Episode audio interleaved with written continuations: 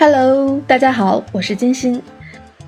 今天看到中国天气的一则新闻报道：你在南方露着蛮腰，长白山天池雪花飘。十月五日，长白山天池主峰迎来了二零二一入秋后首场降雪。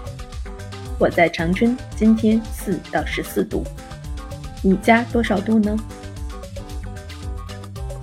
说到冰天雪地、银装素裹。咱们今天就聊一聊冰雪相关的那些事儿。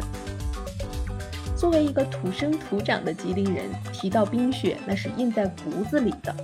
印象深刻的事儿有很多，比如冬天起大早去上学，天蒙蒙亮就要到学校，你会发现帽子啊、围巾啊都会被霜冻上了，而且的话呢，眉毛和眼睫毛也会有一层白色的霜，bling bling 的，非常的漂亮。嗯，课间休息的时候呢，小伙伴们呢也会做爬犁、打雪仗，这个是一定要 get 的技能。你会在马路上看着走走路就打粗溜滑一段的人，然后回头冲着同伴傻呵呵的乐。还有不管认不认识啊，都会乐呵的拽着对方的后衣摆排成长龙，一起嗷嗷喊的打冰滑梯。这就是小时候我们东北孩子的乐趣了。这些年工作了，印象深刻的就基本上都和工作相关的了。我记得前些年在十一月底的时候，我们在拍摄考古的项目，呃，整个项目呢是在山区，呃，到冰雪的路上呢，偶然之间就遇到了一群，呃，夜晚回家吃饭的牛。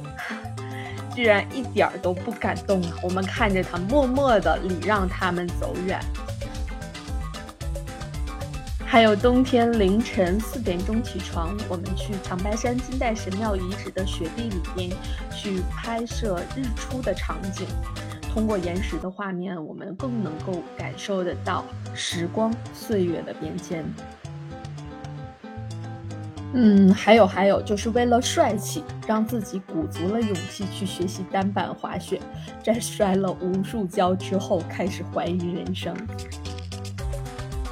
其实啊，我觉得冬天最有意思的、最惬意的一件事情，一定是一边赏着雪景，一边泡着温泉，特别美味，而且赏心悦目。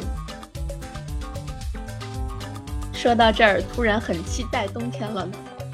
秋天来了，冬天还会远吗？不知道我们小伙伴们的秋裤和过冬的衣物是不是已经备好了？